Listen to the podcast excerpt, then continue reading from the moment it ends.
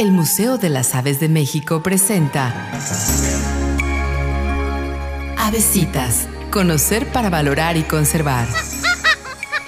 La cotorra serrana oriental es una especie considerada como especialista al alimentarse principalmente de semillas de varias especies de pinos, pudiendo comer ocasionalmente semillas de pinabete, bellotas, brotes de coníferas e incidentalmente néctar de algunas flores de maguey. Se sabe además que al buscar dichas semillas, sus patrones de movimiento varían año con año, debido a lo difícil que resulta encontrarlas.